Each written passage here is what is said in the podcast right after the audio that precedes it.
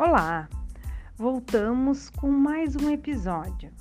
No episódio 1, você pôde explorar tudo sobre a nossa pesquisação, ou seja, nem tudo. Vocês ouviram os áudios dos estudantes que foram construídos através dessa pesquisação no mestrado da acadêmica Maria Alice Moreira Costa.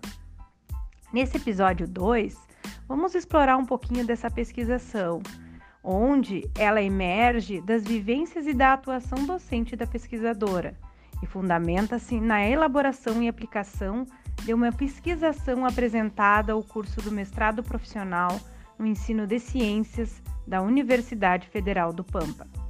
A referida pesquisa tem por objetivo investigar como uma pesquisação a partir do tema saúde, veiculada notícias e fake news divulgadas divulgadas em redes sociais pode promover a educação científica na educação de jovens e adultos, EJA.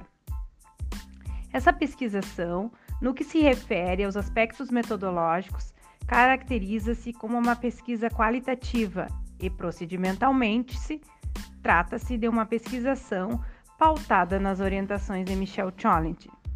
O locus da pesquisa é o Instituto de Educação Bernardino Ângelo, escola estadual da rede pública do município de Dom Pedrito, Rio Grande do Sul, na qual a pesquisadora leciona o componente curricular Biologia. Os sujeitos da pesquisa são os estudantes do ensino médio da modalidade da EJA, na qual você, no episódio 1, ouviu os áudios construídos por eles. A pesquisação ocorreu em sete etapas, que contempla a fase exploratória, o tema da pesquisa, a colocação dos problemas, as hipóteses, os seminários, as coletas de dados, o plano de ação e divulgação externa. Sua realização se deu junto ao ensino remoto. Os dados empíricos foram analisados com base na análise de conteúdo, descrita por Laurence Bardin. Com base nos dados coletados, foi possível constatar que a internet pode ser uma fonte de informação e construção de saberes científicos para os estudantes e que estes buscam por notícias de fontes seguras, uma vez que as fake news podem promover um desserviço à saúde. No que se refere à distinção entre notícias e fake news, pode-se observar que os estudantes participantes em sua maioria, diferenciam ambas.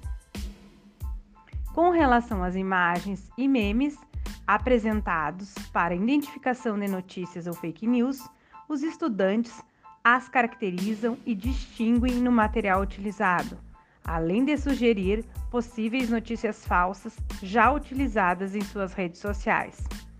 Para finalizar, esta pesquisação se baseou nas notícias produzidas pelos alunos relacionada à saúde em um momento de pandemia Covid-19. Elas foram transformadas em áudios através da plataforma Anchor, resultando no podcast Notícias do Fake News, do episódio 1, no qual você já ouviu. O produto pedagógico desta pesquisa está publicitado nas redes sociais e no grupo de WhatsApp. Foi divulgado em âmbito escolar, na comunidade e na rádio local do município. Assim sendo, né, acreditamos que através deste estudo foi possível contribuir para as discussões acerca das informações relacionadas à saúde que circulam nas mídias, em especial nas redes sociais, abordando a influência da fake news e notícias para a saúde humana a partir das perspectivas dos estudantes da EJA.